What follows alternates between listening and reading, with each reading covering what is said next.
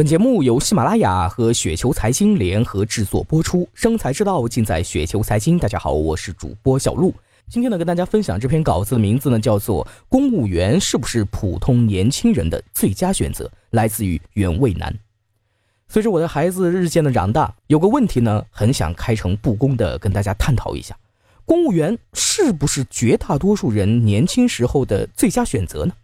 当然，我这里说的公务员呢，是包括教师、医生等传统意义上的吃政府饭的啊正式工作人员。其实说到公务员，在二十多岁的时候呢，大家都同时参加工作的那个点，起点确实是比同学要高一些，但晋升呢却是很难的。在三十五岁的阶段，如果是普通人员，只能够呢说是中等；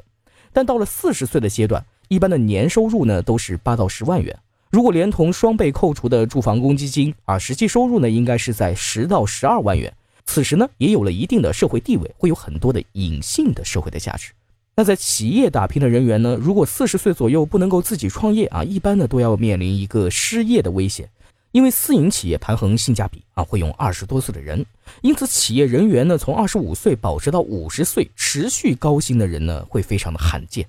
所以呢，我的认为啊，如果说孩子是中等的一个资质，或者说是中等偏上，加入公务员队伍呢，是相对最佳的一个选择。我也不知道我这个观点对不对啊，还希望呢听友呢好好的讨论一下。